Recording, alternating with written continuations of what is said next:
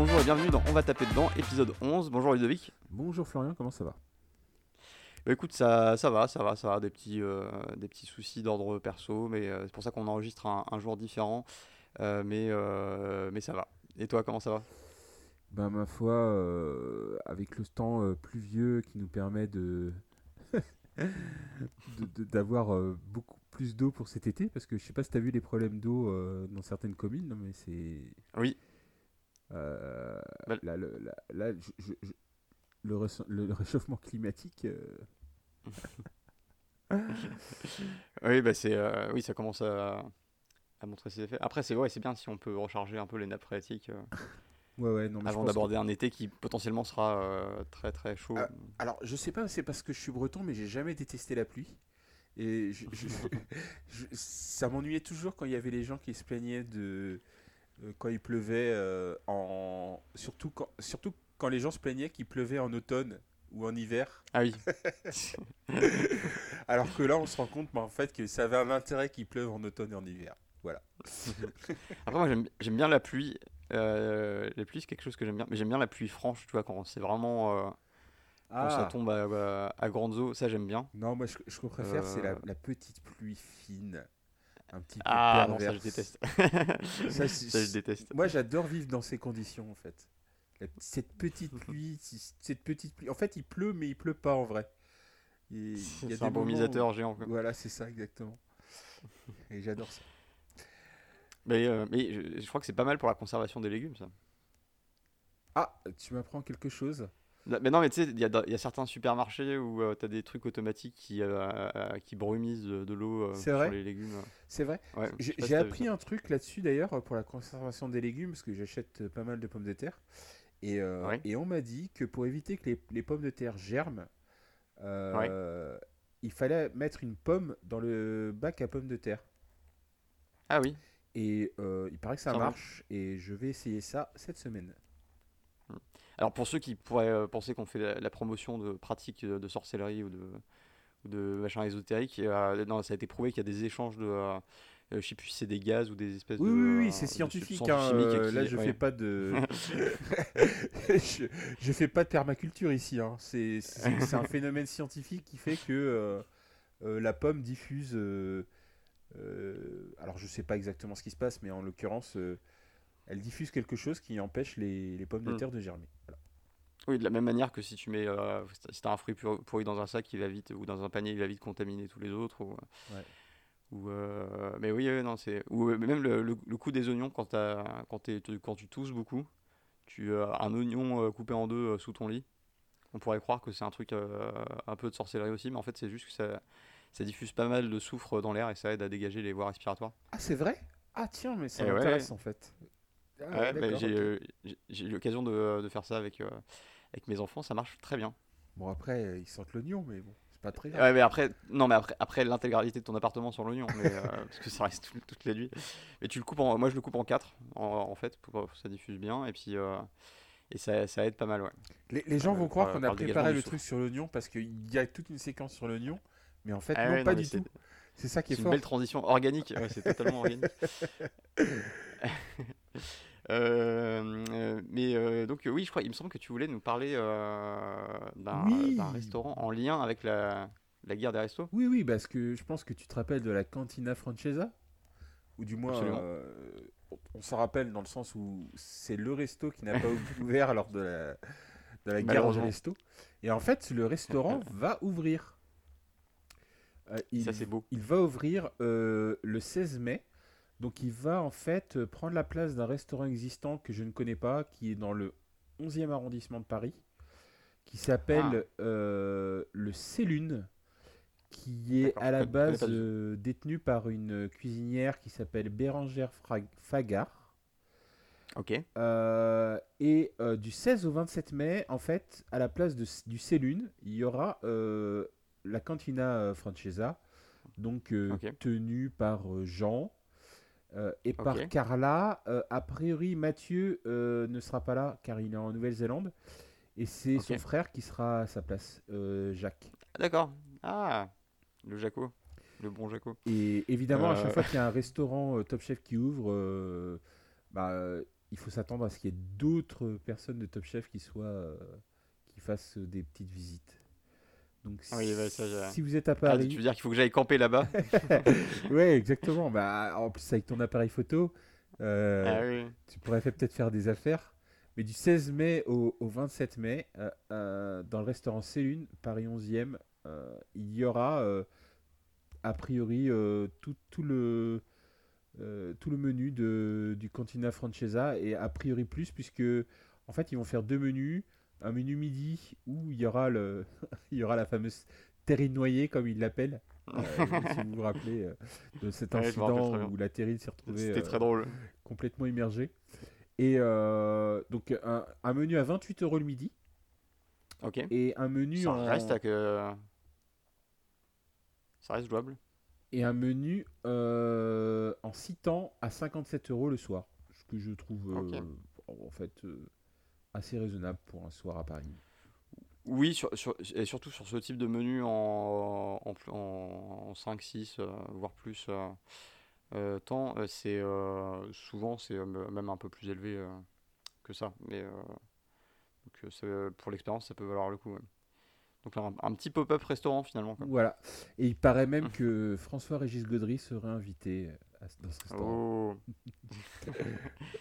Est-ce qu'ils vont, se venger de ne pas avoir été choisis? Ils vont lui servir la terrine mais vraiment noyée quoi. Non, ils vont juste servir l'eau de la, dans, dans laquelle, dans laquelle a baigné la terrine. Ils vont le mettre dans l'eau de la terrine. Ok, bah, bah, bah, merci pour cette info, c'est euh, cool. Et puis c'est euh, un petit soulagement pour eux parce qu'ils se sont don- donné du mal. Moi je les voyais vraiment ouvrir, donc euh, bah, ils- finalement ils vont ouvrir. Donc c'est euh, c'est plutôt, plutôt chouette. Donc euh, bah, tant mieux pour eux.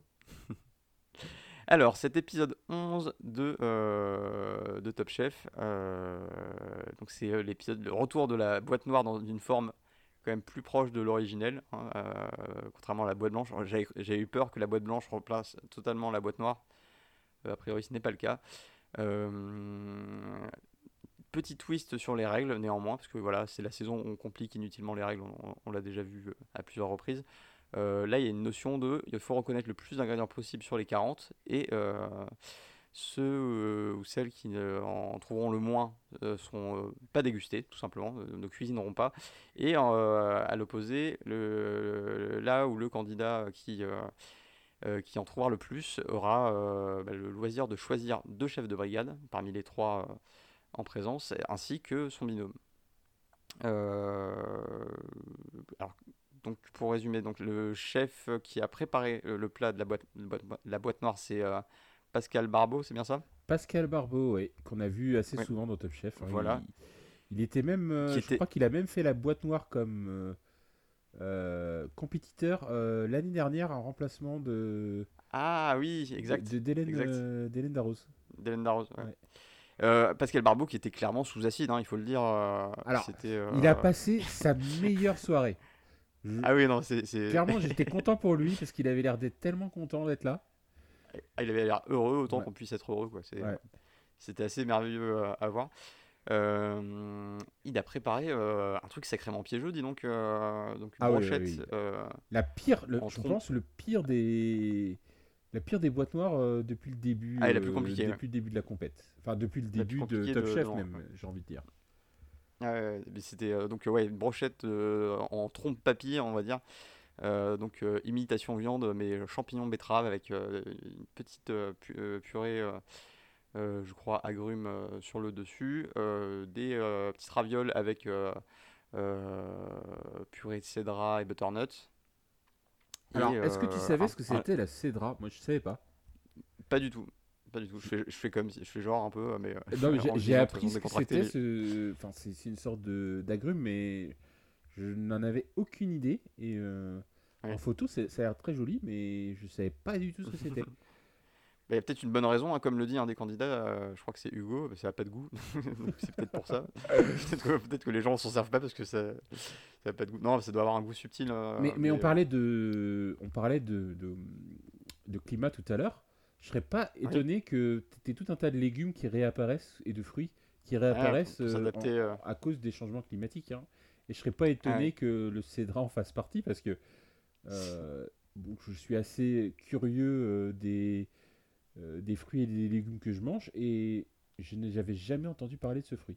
Ou de ce légume d'ailleurs, je ne sais pas si c'est un légume ou un fruit, mais si c'est un agrume, Ah, c'est raison, un fruit. ça, ça peut fortement impacter la compétition. On peut imaginer que dans 10 ans, tu auras un top chef euh, à base uniquement d'insectes, de racines euh, de, et de petits rongeurs, je ne sais pas.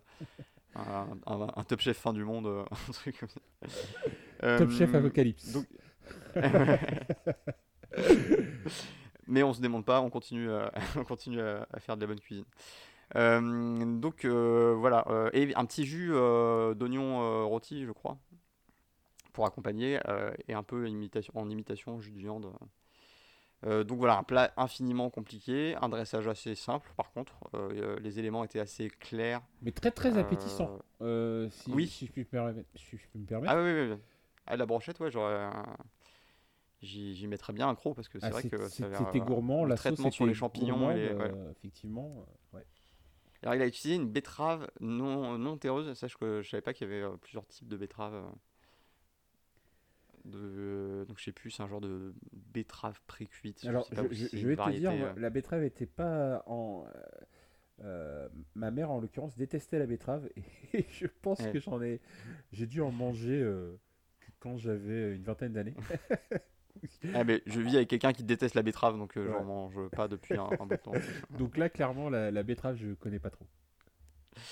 Euh, mais ouais, non, ça avait l'air délicieux. Les champignons, les gros champignons portobello, euh, me demande pas comment je me souviens de- du nom de ces champignons d'habitude. Ah, alors, de rien. Portobello, je connais bien parce que. Alors, je sais pas si tu vas euh, à Big Fernand. euh, Ah, j'y suis allé de- une ou deux de fois, ouais. Oui. Donc, c'est c'est une enseigne de hamburger un petit peu classe euh, à la française, on va dire. Euh, ils ont même Mhm. changé euh, la terminologie parce que en fait, ils appellent pas un hamburger un hamburger, mais ils appellent ça un hamburger. Et il se trouve que comme euh, quand je vais dans les quand je vais dans ce genre de resto, je suis assez complétiste et j'aime bien prendre euh, au fur et à mesure que j'y vais, je vais prendre toute la carte. Et- J'aime bien complétiste, c'est un- terme que j'avais entendu que dans le jeu vidéo jusqu'à présent. Et donc euh, bah ouais, mais moi quand je vais chez les dans le McDo et qu'il y a un enfin quand je vais plus dans le McDo depuis longtemps et que j'apprends qu'il y a un nouveau truc dans le McDo, je vais prendre le nouveau truc parce que je veux avoir euh, goûté tout ce qu'il y a chez McDo. Et bah c'est pareil Est-ce que tu fais un peu. Est-ce que tu fais un peu comme les backpackers qui se tatouent une carte du monde euh, dans le dos et qui euh, colorient euh, chaque pays euh, qui... Tu te Si- tatoues des menus de resto et Si, tu. ouais, si j'avais pas peur des piqûres, oui, certainement je le ferais. Mais oui, non, c'est pas, c'est pas vraiment le cas, mais j'aime bien goûter tout ce qui est nouveau. Et en fait, euh, il se trouve que sur la carte du Big Fernand, il y a le, le, le- le hamburger qui est le hamburger VG. Euh, c'est un hamburger où la viande est remplacée par, euh, par le- ce champignon-là. Par du portobello Ouais. Ok, Voilà. intéressant. Ah bah écoute, peut-être que je, je testerai, même si euh, euh, ça fait longtemps que je suis pas passé dans ce genre d'enseigne, euh, que ce soit Big Fernand ou Five Guys ou, ou autre. Mais toujours est-il que voilà, le plat était hyper appétissant, très difficile hein, à identifier, bien entendu. C'était un peu le but, hein, c'était vraiment du maxi troll dans toute sa splendeur. Et, euh, et donc voilà, euh, en termes de reconnaissance des ingrédients, alors je ne sais plus qui a euh, obtenu le maximum. C'est Jérémy qui a, que qui a c'est- obtenu le C'est maximum, Jérémy, ouais. oui. C'est lui qui a choisi son équipe. Ah non, c'est c'est- c'est pas, c'est pas, c'est pas Mathieu? Non, non, c'est c'est Jérémy. Jérémy, et t'as lui, il ouais. a choisi Mathieu et, Il a choisi et Mathieu, le ouais. chef. Et, exact. Et donc, il- voilà, donc Jé- Jérémy qui a choisi Mathieu, qui a choisi Glenviel et, Et Paul Perret. Michel Saran. Paul Perret. Euh, Qui s'entendent bien ces deux-là d'ailleurs. hein. Ah, mais ça marche très. ça- euh, individuellement, je les aime bien, je les trouve drôles, mais alors, ensemble, il y a une synergie Ouais. qui est euh, extraordinaire. Ouais. Ils sont très très drôles.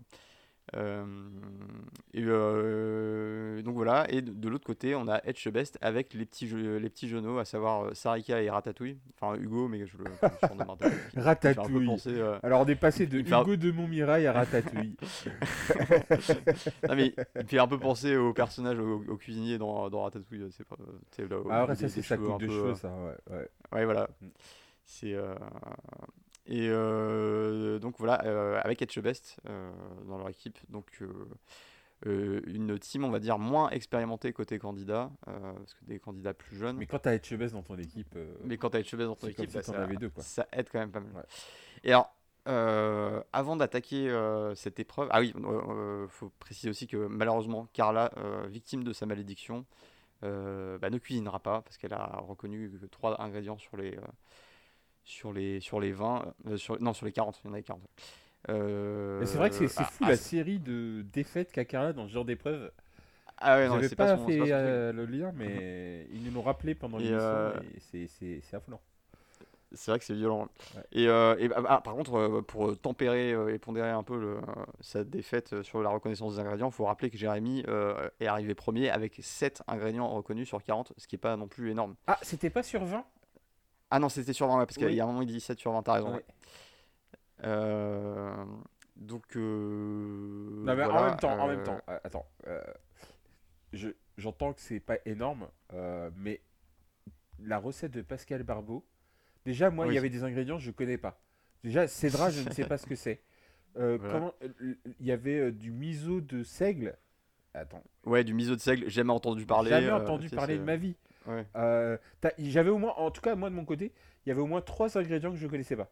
Euh, oui, c'est des, trucs que tout le monde a dans sa cuisine, hein, pourtant. J'aime bien, il, cuisine toujours des ingrédients. Euh, alors oui, euh, j'ai mis des fleurs de pistache et, et, voilà, et de l'écorce de, l'écorce de, de Mais... du, Québec, tu vois. l'écorce de Oui, j'ai gratté avec, avec une râpe, j'ai gratté des zestes de, défense de mammouth. c'est toujours des trucs, ça paraît très... Tu dis ça de façon très légère. Tu sais, les, cornes de rhinocéros, euh, c'était très prisé à une époque. Hein. Oui, mais pour c'est tous les c'est tous les, problèmes de virilité des, hommes qui euh, euh, qui pour pour pallier à leur manque de confiance en eux ben, ont recours à l'extinction animale en prêtant des propriétés à des, espèces qui sont pas forcément prouvées et c'est toujours désastreux sur, euh, la diversité euh, animale. Quoi. C'est, euh, les cornes de rhinocéros, les, je sais pas, les, les, les, couilles de chouette, je sais rien. Je sais pas, j'ai, non, mais il y en a plein, il y en a plein.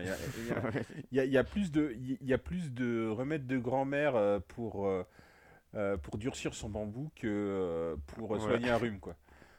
Voilà, c'est quand même, c'est quand même malheureux. Enfin bon, euh, toujours est-il que euh, voilà, euh, là on a dressé le bilan un peu de la composition des équipes. Avant d'attaquer l'épreuve, je voudrais te faire part d'une réflexion. J'ai vraiment l'impression que la, boîte, la boîte noire, c'est plus une épreuve des chefs de brigade qu'une épreuve des candidats. Mais c'est toute cette saison qui. Euh, malheureusement, je, en fait, tu me, tu, tu, tu me donnes la, tu, me tends une telle perche que je suis obligé d'apprendre. Vas-y. c'est la continuité de toutes ces saisons, en réalité. C'est. Oui, c'est un, peu ça. Euh, ça a toujours été le cas, hein. ça a toujours été le cas, mais là c'était c'était frappant. Hein. Ouais, bah, enfin, c'est vrai que en fait, les chefs ils sont tellement bons euh, que là on, on travaille l'ego des chefs plutôt que l'ego des candidats et et c'est pas bien pour les candidats eux-mêmes parce que ça pour, pour, le pour, le coup je trouve que euh, alors je, je, suis pas tout à fait d'accord sur ce dernier point euh, déjà je trouve que les chefs ont fait preuve de euh, beaucoup d'humilité dans cette épreuve et enfin il à aucun moment tu les voyais bomber le torse sur leur sur leurs compétences qui sont bah, clairement supérieures là-dessus euh, aux candidats. c'est vraiment très très flagrant. Hein. On voit la différence de niveau de l'expérience euh, et de la maîtrise. Euh, c'est vraiment fulgurant. Et en particulier,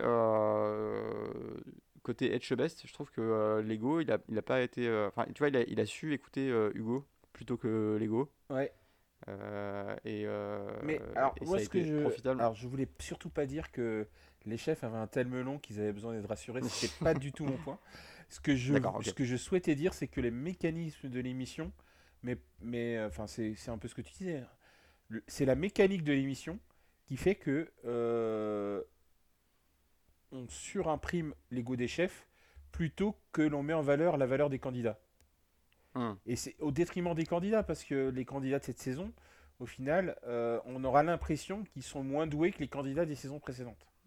ils sont un peu plus effacés, je suis d'accord. Mais, euh, mais voilà, mais enfin, en tout cas, ça, ça restait impressionnant. Et puis, il y a quand même, euh, Tu vois, Hugo, par exemple, sur, la, sur la, le fait de rester sur ses, bien campé sur ses appuis, là, sur le, le Cédra, justement, bah, ça, je trouve que ça a mis en valeur bah, le- son affirmation, c'est, euh, son, son palais, parce que faut- le Cédra, bah, faut- déjà, il faut le connaître et puis il faut le reconnaître. Ouais. ce, qui, est, euh, ce qui est deux choses qui sont euh, totalement hors de ma portée. Donc euh, c'est euh, non c'était quand même pas mal de ce côté-là. Mais je pense qu'il faudrait qu'ils assument complètement euh, le truc et qu'ils fassent un top chef, chef de brigade édition où t'as que des t'as que des grands chefs cuisiniers qui s'affrontent et, et ça serait, ça serait drôle quoi. Ouais, mais alors je suis ça, pas sûr qu'il y au aurait beaucoup de chefs qui, qui veuillent participer à, Qui oserait participer ouais, à l'exercice. au ouais. fait d'être éliminé en premier dans un pool de 16, tu vois, par exemple. Ouais, et, et- c'est dommage parce que euh, franchement, c'est une émission que je regarderai avec plaisir parce que là, je pense que tu t'atteindrais des sommets de. Enfin, c'est pour ça que j'aime euh, les épreuves comme euh, qui peut battre euh, Philippe Etchebest ou, euh, ou ce genre de choses parce que voir les, euh, les grands chefs cuisiner, bah, c'est toujours, euh, toujours très cool. Mais, mais en fait, pour moi, ça marche parce que pour Philippe Etchebest, parce qu'au final, il a construit son son étau ou sa réputation sur euh, Mm. le fait que c'était un compétiteur. Oui. Euh, et euh, que c'était quelqu'un qui voulait. Enfin, tu vois, tu, vois ça dans Cauchemar en cuisine, tu vois ça dans tout un tas d'émissions en vrai euh, de, de- de lui. Et puis, et puis surtout, il a, il a un ton, il a, enfin, il, a- il a cette sorte de, de bonhomie destructrice quand il se met en mode compète, euh, Ouais. qui, qui est favorable à ça. Mais je pense, un, que ça marcherait pas avec tous les chefs. euh, et, et je pense que ça marcherait pas avec beaucoup de chefs en vrai. Et que deux, euh, bah, peut-être dans le cas de Top Chef, ça peut marcher parce que tu commences à avoir Glenn qui se détend un petit peu plus, tu commences à voir Paul Perret euh, qui euh, commence à être un petit peu plus dans la, dans la compète et un peu moins, euh, Ouais, il se lâche un peu. euh, un peu moins un peu plus stressé aussi, par, euh, par, par la compète. Mais, mais c'est là où tu vois que en fait, ça, ça ne peut pas marcher pour tous les chefs. Et que, et que là, le problème, c'est que ça fait au moins trois émissions. Voilà, alors, si je mets de côté peut-être euh, euh, qui veut euh, battre Philippe Etchebest, qui est, qui, qui- qui est une épreuve un peu plus euh, euh, récurrente, c'est la dernière émission et cette émission, bah, je suis d'accord. Oui. Euh, euh, les, les, les, les gens qui sont mis en avant, c'est, ce sont les chefs de brigade. les chefs de Et brigade. c'est, et c'est un problème pour toute la mécanique de Top Chef. Parce, que, Oui, parce qu'à la fin, il va y avoir un gagnant et on se rappellera pas, on se rappellera pas en fait ce gagnant-là. oui. C'est pas, ça sera pas Adrien. Cachot, ça sera pas euh, d'autres candidats dont on se rappelait euh, dans les et au même au, au niveau réputation, ben je veux dire, euh, on va se dire bon, on s- maintenant on sait que euh, Philippe Chebet c'est un très bon chef, mais on le savait déjà avant. Le mec, il a il est meilleur ouvrier. Ouais, mais alors, France, ce que, enfin, a ce- qu'on a pu voir et qui était impressionnant quand même, c'est euh, le, il a aussi un, un instinct et une capacité d'analyse qui, est- qui sont assez dingues parce que le moment où il, il commence à démarrer sur le jus de viande, parce qu'on lui dit qu'il y a un jus de viande, et euh, qui, euh, qui, euh, il pose la question mais vous avez vu des carcasses dans le, dans le garde-manger Non, et puis il dit mais c'est bizarre, on fait pas un jus de viande sans carcasse, et tu, vois tout de suite, il a- en fait, quand c'est là qu'il il, sent que ses candidats se sont plantés sur toute la ligne en termes de d'ingrédients et de la composition du plat, c'est que il n'arrive pas avec son instinct de chef à visualiser ce que lui, ce que lui disent.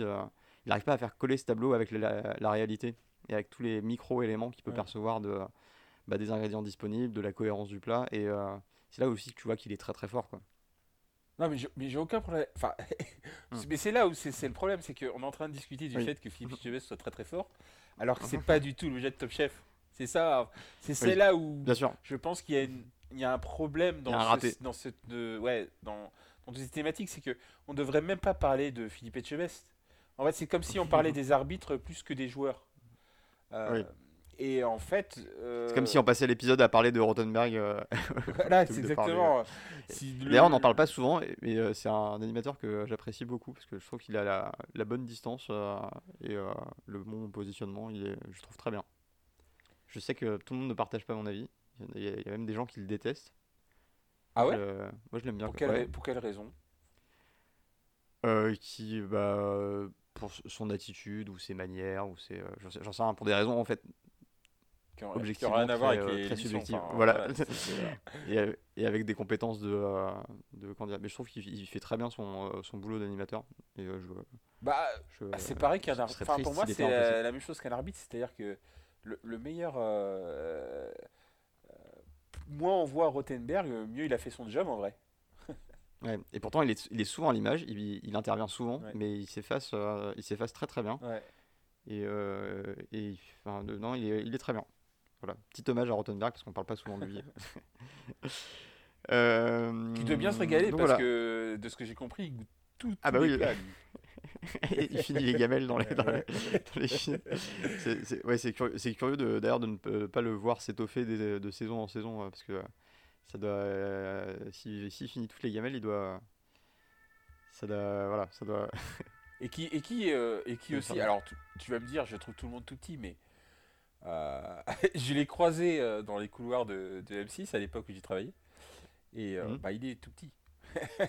ok il, il est tout petit. Mais il a ça, ça ne paraît pas à l'écran. Peut-être qu'il a des, des talonnettes des- ouais bon on s'égare sur un sujet qui a pas beaucoup d'intérêt. Euh, donc voilà cette épreuve euh, bah, les candidats se lancent dans euh, dans la boîte noire commencent à goûter très vite. On voit que côté Etchebest donc Hugo et Sarika ça part pas très bien dans la bonne direction. Enfin c'est- il y a beaucoup d'e- d'erreurs. Côté euh, très impressionné en, en revanche par, euh, par euh, Ma- Mathieu et, et Jérémy qui, Ouais. ont, bah, qui arrivent à reconnaître pas mal de trucs pas évidents. Et, Ouais. et, là, et là, la question se pose bah, est-ce que c'est pas tout simplement l'expérience Ah bah, clairement, le, tra- le travail du palais avec les années. Jérémy, il a 40 ans. Mathieu, alors, je sais pas quel âge il a, mais il est dans la moitié de ses 30 ans. Mathieu, hein. Mathieu, il a quelque part entre 20 et 45 ans. C'est un peu difficile Alors, à dire. C'est entre des- des je prends pas de risque et l'aspect un petit peu.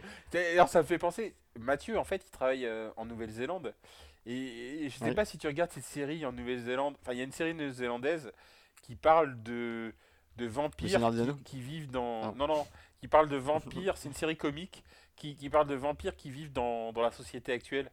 Euh, et qui est Ah, mais très- attends, je, connais what, drôle. je connais What We Do in the, Ouais, What bah, We Do in il y a une the- série qui est sortie de ce, de ce film-là. Donc What We Do, What D'accord. We Do in the Shadows, c'est Ah une oui. série avec, euh, enfin c'est un film à l'origine britannique de Taiki Waititi, je crois. Enfin en tout cas il a y a participé, euh, Ouais. qui, bah, qui est exactement le, le pitch que je viens de dire. Et il y a une série de What We Do in the Shadows. Ah, mais j'ai- regardé la première saison il y a pas longtemps ouais, de la série. ouais. Mais il me semblait que c'était. Hmm. Et en fait il ressemble à ces gens-là. Enfin il ressemble à un vampire de Oui. What We Oui, Do oui, ah. Il a cette vibe en fait. ah, cette, ouais, cette vibe d'un peu euh, 16e, 17e siècle. Ouais, euh, ouais.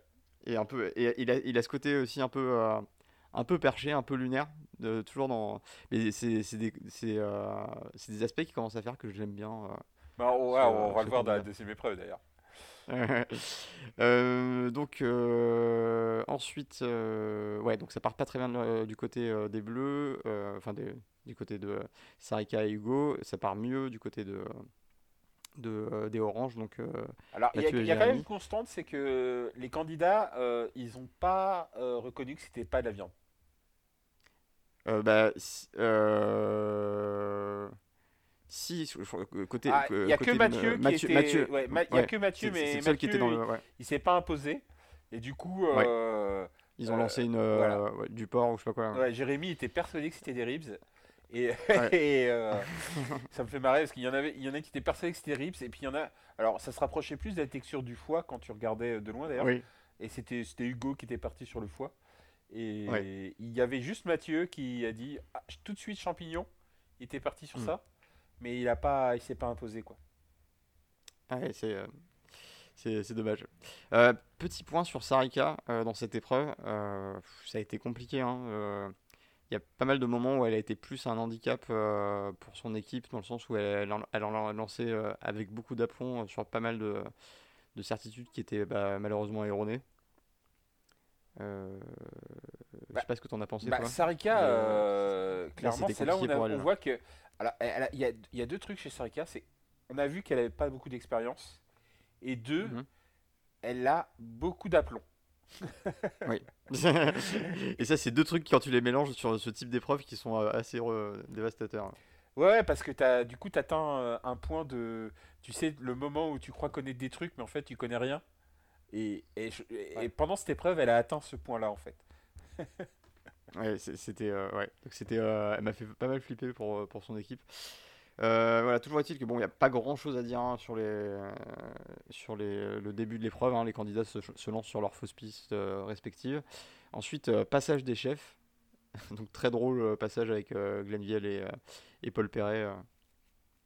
Où, où, là, bah, tu vois tout de suite bah, les, la liste des bons ingrédients déroule et, et, de manière presque instantanée. C'est impressionnant. C'est vraiment c'est observé de la, c'est de, la, ouais, de la haute voltige ou des. des Alors après, la cascade. On va pas leur lancer que des fleurs. Ils sont quand même bien aidés par le premier passage.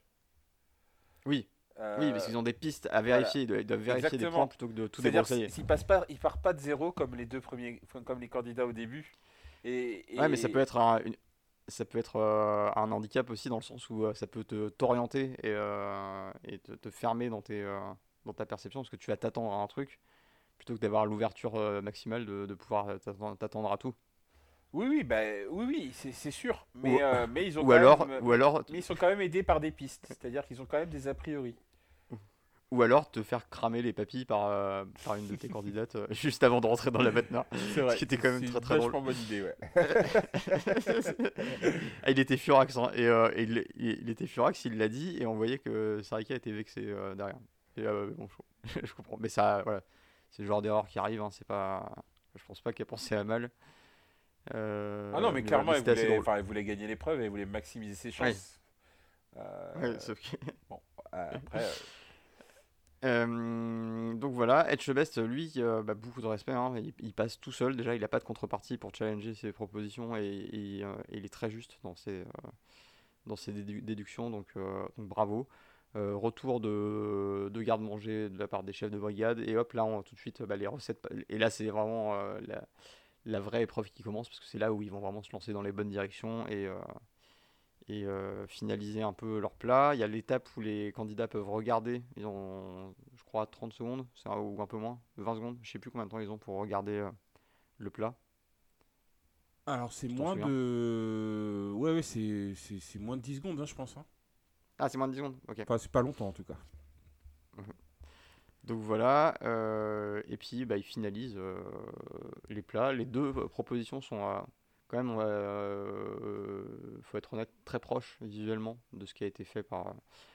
Euh, par ah, au visuel, euh, au visuel, oui, oui. Chef, ouais. Modulo, la couleur de la brochette. ouais, ou le. Tu vas pas avoir la même cuisson. La viscosité de la sauce aussi, je pense. voilà. Pour le coup, Sarika là, ouais, s'est rattrapée, c'est sur le, le, le, visuel, parce qu'elle a bien photographié le truc dans sa tête et les points de purée euh, étaient bien mis, euh, enfin, les petites purées d'agrumes euh, sur la brochette. C'était bien positionné, elle avait bien ce truc-là. Non, mais il n'y avait pas de fausse note sur le résultat final. Enfin, il n'y avait pas de fausse note. Ça ressemblait à peu près, quoi. Dans les deux cas. Alors, on a vu largement pire hein, dans les saisons précédentes.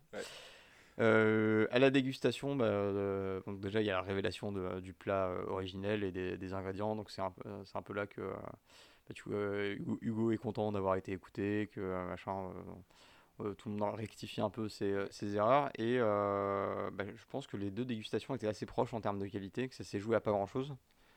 C'est vrai. Mais il a dit lui-même, Pascal Barbeau, hein, il a, oui. ça s'est joué sur la dégustation de la brochette, j'ai l'impression. Enfin, je... Oui, un, truc comme ça. Et c'est donc Philippe Etchebest qui remporte cette épreuve parce que c'est un peu lui qui a fait tout le, qui a fait le plus gros du taf. Euh, mais donc, euh, voilà. à, sa, à, sa, décharge, il l'a remporté avec tous les membres de son équipe. Parce que même Sarika faisait partie de son équipe. C'est vrai. Et donc, bah, Sarika et Hugo se qualifient pour, euh, pour la semaine prochaine.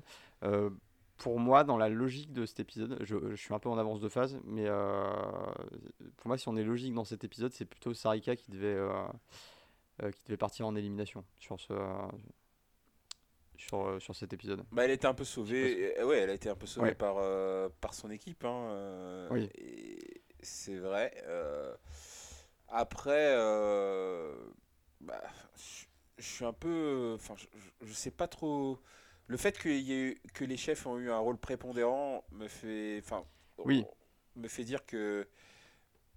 aucun des quatre, en fait, euh, enfin, ça ne m'aurait déçu euh, en aucun cas que euh, Sarika et, et Hugo passent en, en dernière chance et le fait que Mathieu et Jérémy passent en dernière chance me déçoit pas non plus en vrai. Et, et c'est un peu le problème de l'émission, c'est que du coup, t'es pas attaché au fait que un des quatre soit éliminé. Ouais. En fait, c'est ça mon problème de cette année, c'est que Mhm. au final, euh, aucun des cinq ne m'aurait euh, rendu triste. Jean, Ouais, la mais semaine dernière, bah, ça m'a rendu triste. Oui. Mais Oui, cette semaine, euh, non. Euh, si, Carla, ça m'aurait rendu triste. Ah, bah, on va en parler de Carla d'ailleurs, parce qu'on a appris des trucs. hein. Oh, euh, ah bon? Ah, Ah oui, oui. oui, on a appris des trucs quand même. Qu'elle a écrit un bouquin à 13 ans? Oui, oui, voilà, oui, oui, oui, il y a ça, ouais, tout à fait. ouais. Et également qu'elle a tra- travaillé pour Pascal Barbeau, euh, que malheureusement elle n'aura pas pu voir. euh. Ouais, et du coup, euh, moi j'ai regardé si son bouquin était encore en vente. Il est encore en vente dans, sur, euh, sur toutes les boutiques de, de en ligne. hein. Vous, vous irez vérifier. Un petit, un petit pic de vente, euh, un petit pic de vente peut-être. euh, ce- je crois que ça s'appelle, enfin je sais plus comment ça s'appelle, la pâtisserie de Carla ou le... Ouais, un truc dans le genre. ouais. Il y a deux Carla à la fin. Donc là, on reconnaît bien euh, Carla euh, jeune. Et il se trouve que du coup, bah, j'ai été rechercher euh, dans les archives de, de l'internet euh, son bouquin. Et dans la description de, de son bouquin, il y a marqué qu'elle a aussi présenté une émission sur TF1. Non.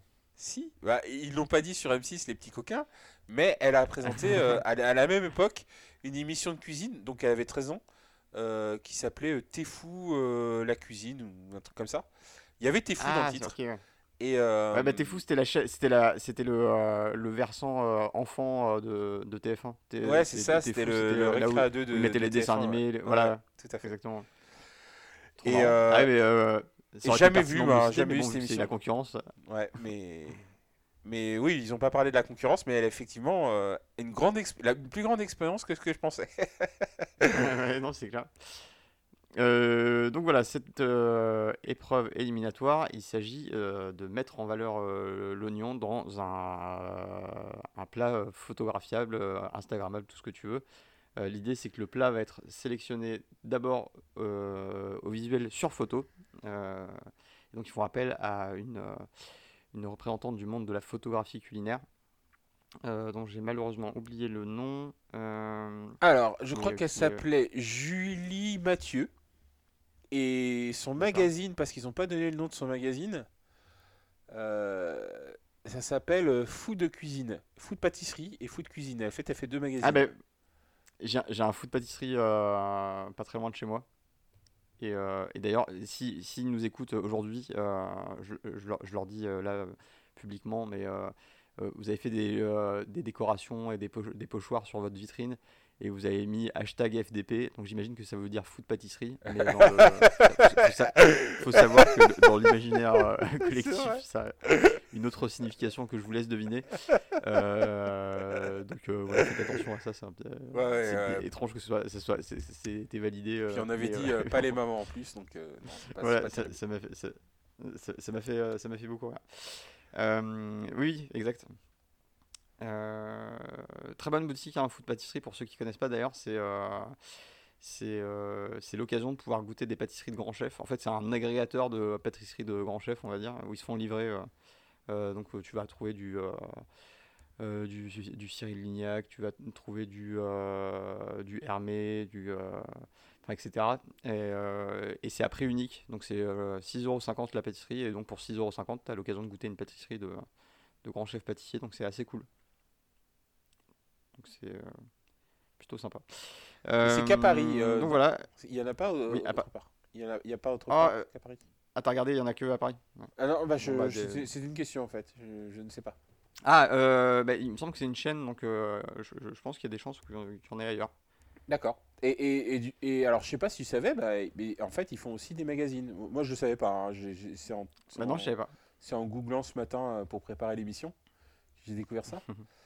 Euh, bah, ils font un magazine euh, food pâtisserie et il y a un autre magazine food cuisine où bah, justement ils prennent en photo des, les meilleurs plats de, des chefs euh, à la mode. Trop bien. Et, euh, et donc voilà, donc elle est venue avec son équipe de, photographes pour, pour gérer, gérer ça. Et donc les, donc c'est l'oignon qui est mis à l'honneur. Les candidats bah, se lancent chacun sur, euh, sur, euh, bah, sur leur préparation. Donc ils sont, ils sont trois. Il y a euh, donc Carla qui n'a pas pu cuisiner et euh, bah, Jérémy et euh, Mathieu. Euh, épreuve que j'ai trouvé euh, plutôt sympa. Euh, même si pour être honnête, je suis pas hyper sensible au monde de la photographie culinaire. C'est pas le, un- J'allais te poser la question. pas- Parce que, euh, parce que euh, il faut savoir que Florian est un photographe émérite. Il a même été photographe professionnel dans, dans une de ses. dans, Ça dans le passé, exactement. Et, et, et- et du coup, j'étais curieux de connaître un petit peu tes, tes impressions sur, euh, façon, sur ça. Est-ce que c'est, est-ce que tu en as déjà fait? Est-ce que c'est compliqué Comment ça Alors, marche Euh, Ce que, j'ai fait, alors j'ai jamais fait euh, de photos culinaires pour euh, publier sur les réseaux sociaux. En revanche, ça arrivé parfois euh, de manger un truc et de, me- et de me dire ah ça c'est quand même chouette et j'ai envie de partager ça avec quelqu'un et euh, je crois que typiquement, typiquement j'ai dû t'envoyer des, des photos de plats très occasionnellement. hein. Enfin, Mm. C'était de façon très, très ponctuelle. Mais, mais je suis. En fait, je, suis- je, suis- je suis pas très sensible à, à la photo culinaire parce que j'ai pas, pas mal vu les coulisses de comment ça, peut se faire parfois, Ouais. euh, et même souvent. Ouais, c'est souvent, c'est pas des euh, trucs mangeables que tu. que- dans oui, c'est absolument pas mangeable. C'est-à-dire qu'on va pulvériser des résines euh, Ouais. pour, euh, pour que ça, que ça bouge pas, que ça ait de la, de la brillance, de machin. Et en fait, Ouais. le fait d'avoir un peu ces coulisses-là en tête font, font que ça me gâche un peu le, le, le plaisir. Ouais. Et, euh, mais en, en fait, pour moi, ça a surtout une fonction euh, pratique de, bah, de pouvoir présenter euh, des aliments que tu vas, que tu vas vendre, ou que tu vas vou- vouloir acheter, ou- enfin des plats ou des. Pour, pour la communication des restaurants, c'est bon, c'est évidemment indispensable, mais, mais pour moi, j'ai beau être passionné de, de cuisine et de, de nourriture, c'est la, la photo culinaire, c'est pas trop mon, mon truc. D'accord. Et toi? Alors, bah, euh, euh, moi, j'ai. Moi, j'ad- enfin, je- j'adore les... les bouquins de cuisine. Et, euh, Oui. et c'est vrai que dans les bouquins de cuisine, mieux c'est bien illustré. Enfin, plus c'est bien illustré, euh, mieux, mieux Plus t'as t'as envie de choisir la recette. Ouais. Un, de choisir la recette, et puis deux, d'acheter d'acheter le bouquin, quoi. Oui, c'est vrai. Euh, moi, moi, moi, mon, ga- mon, enfin, quand j'offre des cadeaux, souvent, un de mes cadeaux préférés, c'est d'aller regarder euh, quel était le, quels sont, quel est le dernier euh, bouquin euh, culinaire. Et d'ailleurs, l'un des derniers livres que j'ai acheté, euh, que j'ai offert, c'est un livre qui est lié à euh, la Maison Véro, euh, qui fait des euh, pâtés en croûte euh, à Paris. Ah oui, Et ils ont oui, fait je un, me rappelle. euh, ils ont fait un bouquin autour de leur, de leur pâté en croûte. hmm. Ça doit être, euh, c'est joli les pâtés en, en, en croûte pour le coup. Pour le coup, c'est euh, visuellement c'est assez intéressant. donc euh, voilà, ils se lancent sur, sur chacun sur leur oignon. Euh, et donc euh, bah, le, le dressage visuel euh, pr- primant et le fait que bah, on insiste bien sur le fait qu'il faut que ce soit spectaculaire bah, pousse les candidats à, à faire des choses assez intéressantes, à l'exception de, de, de Jérémy bah, qui finalement va faire quelque chose d'assez consensuel et vrai. bien que c'est très beau, c'est très beau, c'est très bien Une exécuté. très belle assiette. Mais- une- j'ai envie de dire, Ah. à l'œil, c'est la plus jolie assiette. Pour la photo, c'est pas la euh, plus jolie assiette, mais à l'œil, dans une, euh, si tu l'avais devant tes yeux, je pense que ce serait la, la plus jolie assiette. Peut-être. Enfin, moi, c'est ce que j'ai pensé quand j'ai vu le truc. C'est-à-dire, il a fait la photo pour avoir une jolie assiette présentable pour une personne, mais il n'a pas fait euh, la- l'assiette pour, euh, ben, qu'elle soit Instagram. pour l'impact. Ouais.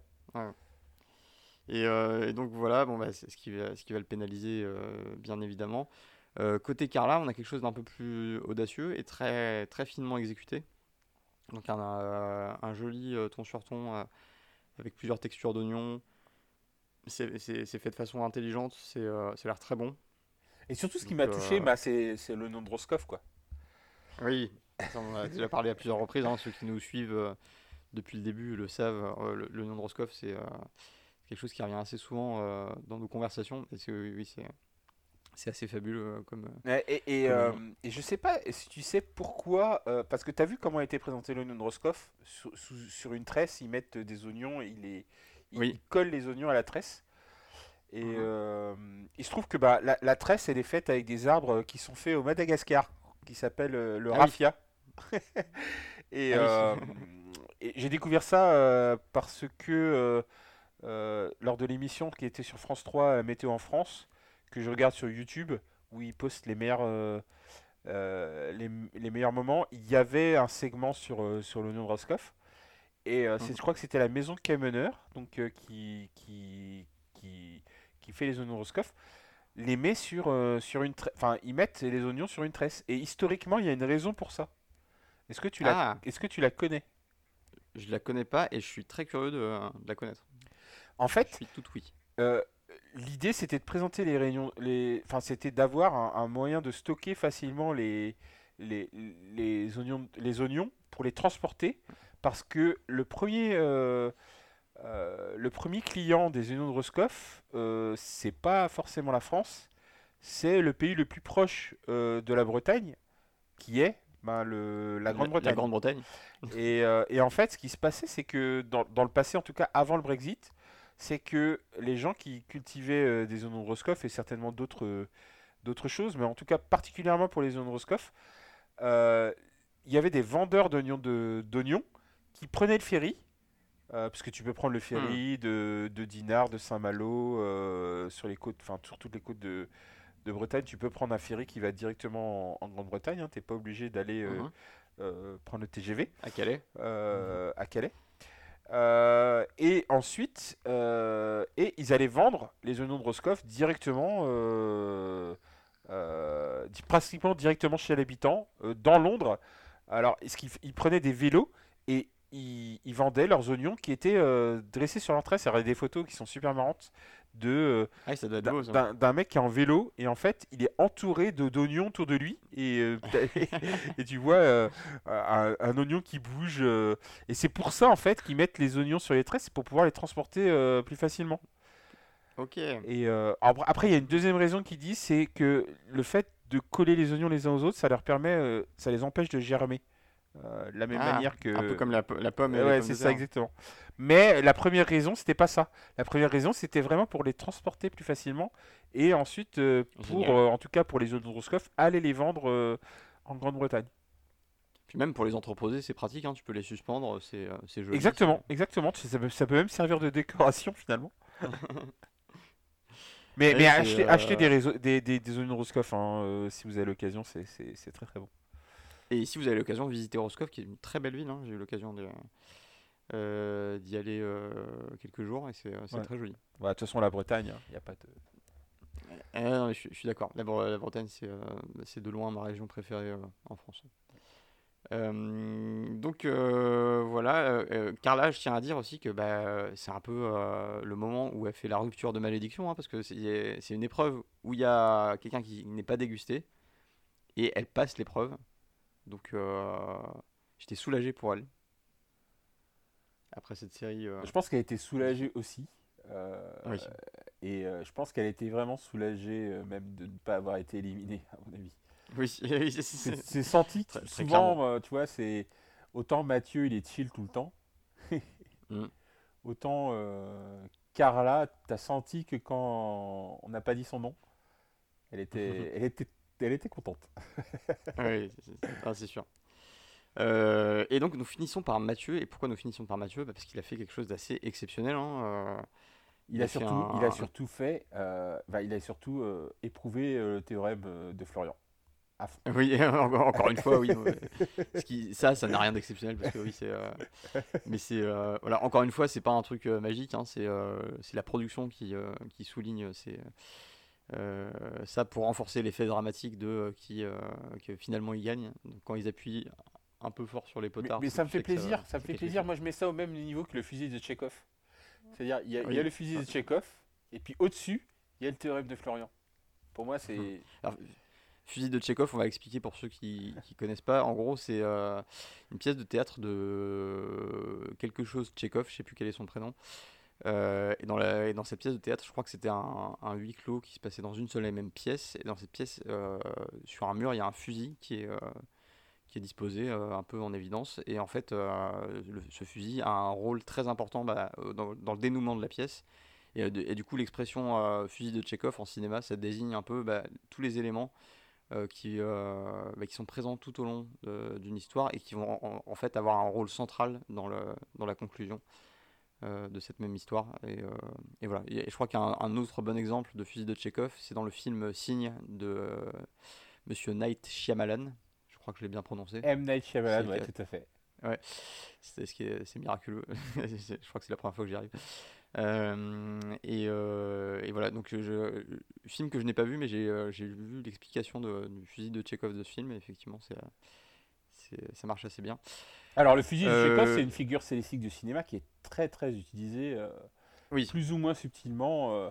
Quand quand il y a un gros plan sur un objet au milieu Oui. d'un- au milieu d'une scène et qu'on ne sait pas pourquoi, et que à la fin ou au milieu, ben, on retrouve cet objet, c'est exactement ça, c'est le fusil de Chekhov. C'est Mhm. c'est vraiment une utilisation. euh, c'est vraiment très utilisé dans le monde de- dans le monde du cinéma et dans le monde enfin, de, de l'audiovisuel en, Mm. même en règle générale enfin pas trop dans, dans les dans euh, dans la dans la dans la télé-réalité mais il se trouve que là on a une, une espèce de fusil de Chekhov augmenté qui est euh, expliqué par ce phénomène du théorème de Florian qui fait que effectivement le montage nous fait aller dans une direction et puis au final Mm. euh, on arrive dans une autre Oui, c'est le, voilà, le petit ressort de la production pour euh, renforcer un peu euh, les dramas. Et donc, euh, donc voilà, au-delà du fait que euh, que c'est une, une belle application du, du, du théorème, c'est bah, il, il arrive, produire, il arrive à- quand même à produire quelque chose de spectaculaire. C'est très très beau cet oignon bien. Ah, est très. Bien Enfin, brûlé, en, tout cas en photo il est très joli oui, bah, même j'ai trouvé que la version qui arrivait en dégustation était. oui, oui, aussi oui, jolie. mais en photo, photo il est, était c'est- particulièrement, je trouve Oui, oui, bien sûr, bien sûr. C'est euh, le- Et, euh, par- par- par- parce que, en fait, pour, pourquoi je dis ça C'est parce que tu- tout à l'heure, on parlait de Jérémy. Et en fait, moi, Jérémy, le plat de Jérémy me est plus gourmand pour moi que le plat de, euh, de Mathieu. Mais, euh, bah, là, euh, le critère était, le jugement était sur, le, sur la beauté générale de.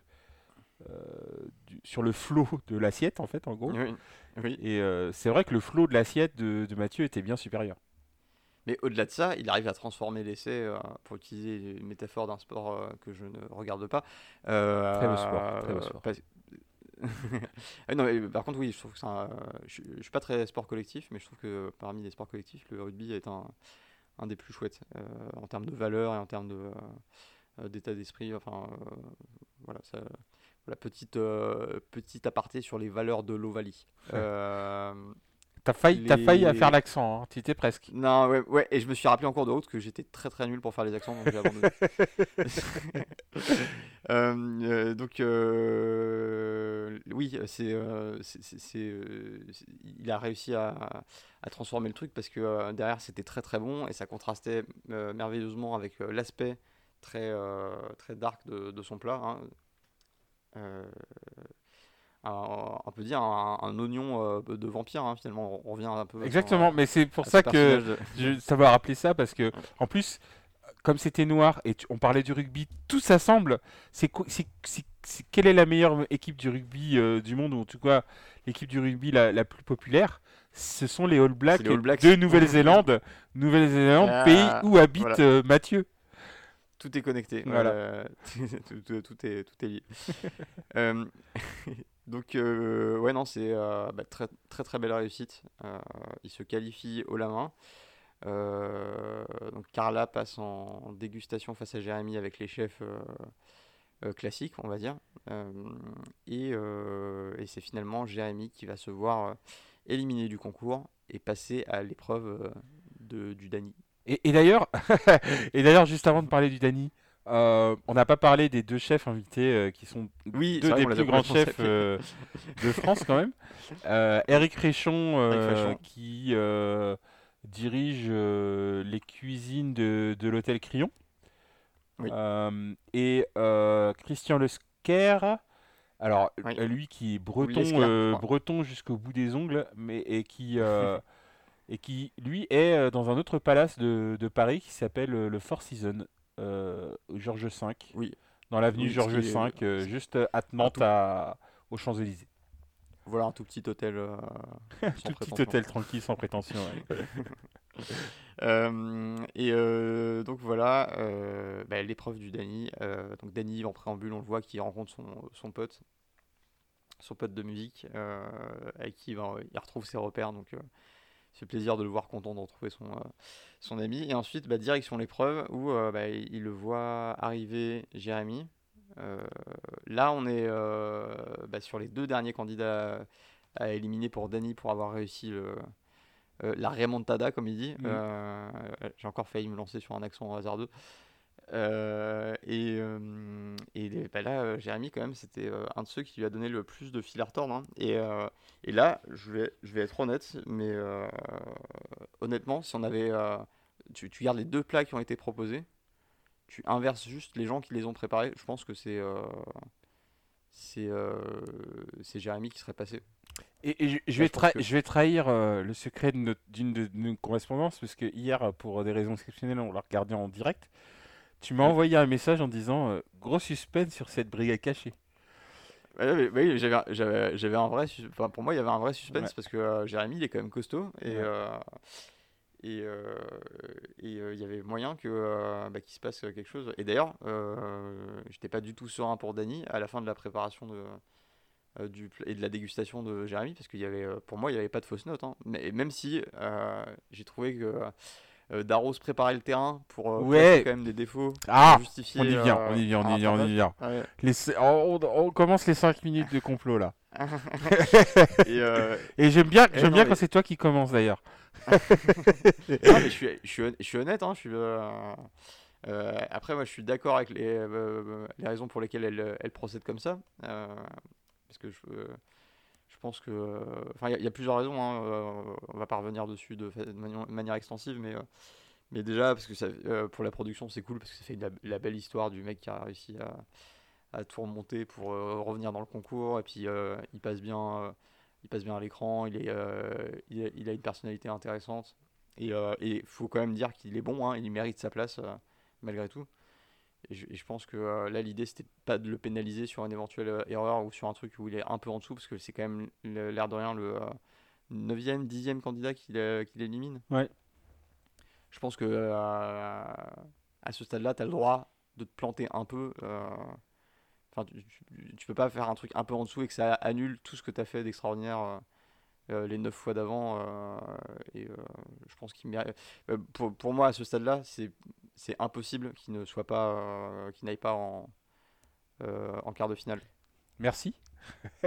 Euh, Mais, mais moi, c'est ce que je dis depuis cette émission. hein. tu remarqueras. oui, non mais oui, sauf que moi je suis, sauf que moi je suis en paix, je, je- je suis d'accord, mais je, suis en paix, je suis en paix avec ça. Mais alors, et, et c'est ça le problème en fait de ce dispositif, c'est qu'il peut pas perdre quand il est à 50-50, il peut pas perdre. C'est-à-dire qu'il a un avantage, euh, il a un avantage systématique. C'est-à-dire qu'il n'a pas non plus survolé l'épreuve. Jérémy n'a pas survolé l'épreuve. Effectivement, qu'on choisisse Jérémy ou, ou Dany, au final, il n'y aurait pas eu de scandale. Mais dans le dispositif de l'émission, il peut pas perdre. Alors, ouais, non, non, mais- Il aurait fallu vraiment qu'il rate son plat pour qu'il perde en fait. Non mais là, il, aur- il aurait dû perdre. Le thème, le thème, c'était euh, surprise euh, à la découpe. Ouais. Et euh, la surprise à la découpe de. Bah, il y en avait pas. bah, de Jérémy. eh, bah, celle de Jérémy, ça marchait. Oui, Jérémy, c'était. Ah, mais Jérémy, il a fait il un très très beau plat pour le coup. euh, Ah ouais, non, ouais. c'était super. Et c'est pour ça que j'étais j'étais patient. Et euh, du- à la découpe, euh, côté, euh, côté Dany, bah, je suis désolé, mais Il y en a euh, pas. c'était un échec. Ouais. Y a aucune- La surprise, c'est Ah, il y a une Non, espèce de. Alors, attention, aujourd'hui euh, on dit pas que c'est un échec, on dit que c'était pas une réussite. Ça n'a pas marché. Ça n'a pas marché. Euh, donc, voilà, c'est euh, là ob- objectivement, euh, il aurait dû, il aurait dû se faire éliminer. Après, je suis content qu'il soit resté et je suis, je suis ok avec ça. Et, pour être honnête, même si c'était beaucoup plus réussi côté en termes de surprise côté Jérémy, je dois t'avouer que son sa raclette un peu allégée machin à la manière suisse avec les raisins, ça me faisait bien envie. Ouais, ouais, ouais. mais j'ai- j'ai- Enfin, ça dépend. Enfin, je, je sais pas si c'était un peu sucré, mais c'est vrai que après, le... en termes de préparation, il n'y a pas de sujet. Je pense qu'il avait euh, des choses dans les goûts. euh, En plus, Ouais. un truc euh, qui était un peu consensuel, des pommes de terre avec des lardons et des... de la raclette. Ah non, mais il, a, il a encore engagé un travail de dingue. hein, il- mais, il- euh, Et puis euh, il y avait le côté fumé. euh, Oui, non, non, mais il a fait beaucoup cloche, de, il a fait beaucoup de choses, mais au final, il était presque hors sujet. Oui. Euh, et euh, je pense qu'il était hors sujet. enfin, je pense qu'il n'a Oui. pas réussi son sujet. Bah oui, il, a, il a raté le thème central de l'épreuve. Voilà. Et, mais- ça, c'est problématique parce que normalement, ça devrait être éliminatoire, en vrai, Ouais. euh, dans, un- dans une vraie compétition. Mhm. Ça devrait être éliminatoire. Et, et je, pense ça que, je pense que c'est pour ça qu'ils ont mis une couche de suspense supplémentaire. Euh, Non, mais c'est ce qui m'a frappé. euh, euh, c'est, c'est- oui. En montrant pas l'annonce euh, tout de suite. euh. Non, mais c'est ce qui m'a frappé, c'est ce que tu disais tout à l'heure, c'est que euh, pour se couvrir, Hélène Darroze, parce que parce qu'il y avait un chef invité, alors, pour- Oui, il y en a j'ai, j'ai perdu son nom. C'est un ancien chef pâtissier, je crois, de ouais, qui a bossé pour, pour Darroze. pour pour Hélène Darroze. Euh, Mm. À un moment donné, le, le chef à côté était vraiment vraiment très très séduit par euh, la proposition de Jérémy. Et à un moment donné, t'as Hélène Darroze qui dit bon, il y a quand même trop de goût. Enfin, il y, a- il y a quand même plein de goût et on s'y perd un peu. Et Oui. ça, c'est l'élément qui permet effectivement de se couvrir sur euh, la victoire de, De la suite. sur la victoire Ouais, de. Dany, quoi. C'est le Ouais, seul élément en fait qui permet de se couvrir. Parce que tout le reste, Oui, parce que sinon c'est impossible. euh, Ouais, sinon c'est impossible de, de choisir. Et après, moi je, moi je comprends, enfin, moi je, je comprends ton avis, moi je, suis- je suis tout à fait ton avis sur le fait que on arrive à un moment de, de, de l'émission où c'est impossible pratiquement d'éliminer Dany, mais ça se voit encore plus quand euh, bah, il y a un problème de quand il y a un problème de cuisine quoi, qui est l'élément essentiel de Top Chef en réalité. Oui, non, c'est sûr. C'est sûr. Euh, en tout cas, voilà. Bah, il- euh, il reste- donc, si je comprends bien, il reste plus qu'un seul épisode de La Brigade Cachée. Bah, je Euh, pense, ouais, je bah. pense parce que parce que euh, Carla quand elle est quand, quand elle n'est pas éliminée, elle parle de euh, je... aller les quarts de finale à un moment donné, je crois qu'elle en parle. Ça veut dire que la semaine prochaine ils sont ils sont quatre en l'occurrence Exact.